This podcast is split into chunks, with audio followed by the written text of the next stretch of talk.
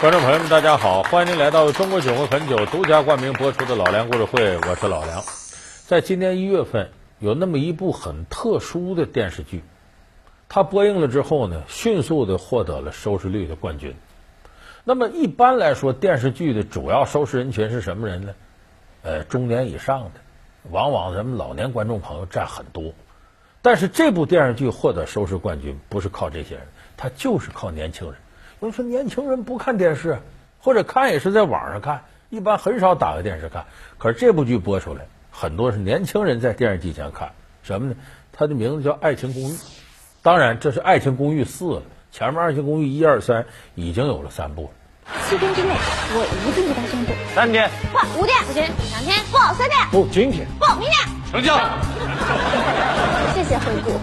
哎，等等，我要打打打打打打打打打打劫打打打打打折。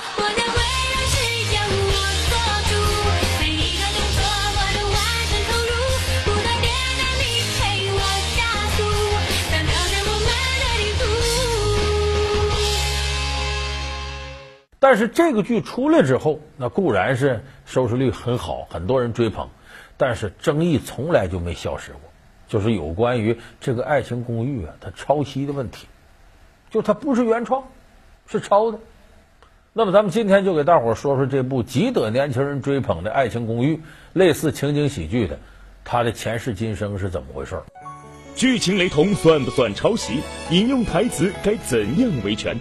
公开道歉值不值得原谅？《爱情公寓》为何越火越大胆？老梁故事会为您讲述《爱情公寓》抄袭之风何时了？头一部《爱情公寓》呢是两千零九年六月份在江西卫视独家播出的。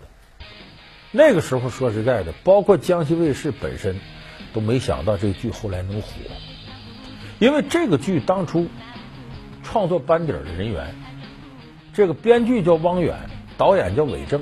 说实在，这两位现在都不是出大名的人，当年籍籍无名，刚毕业的学生。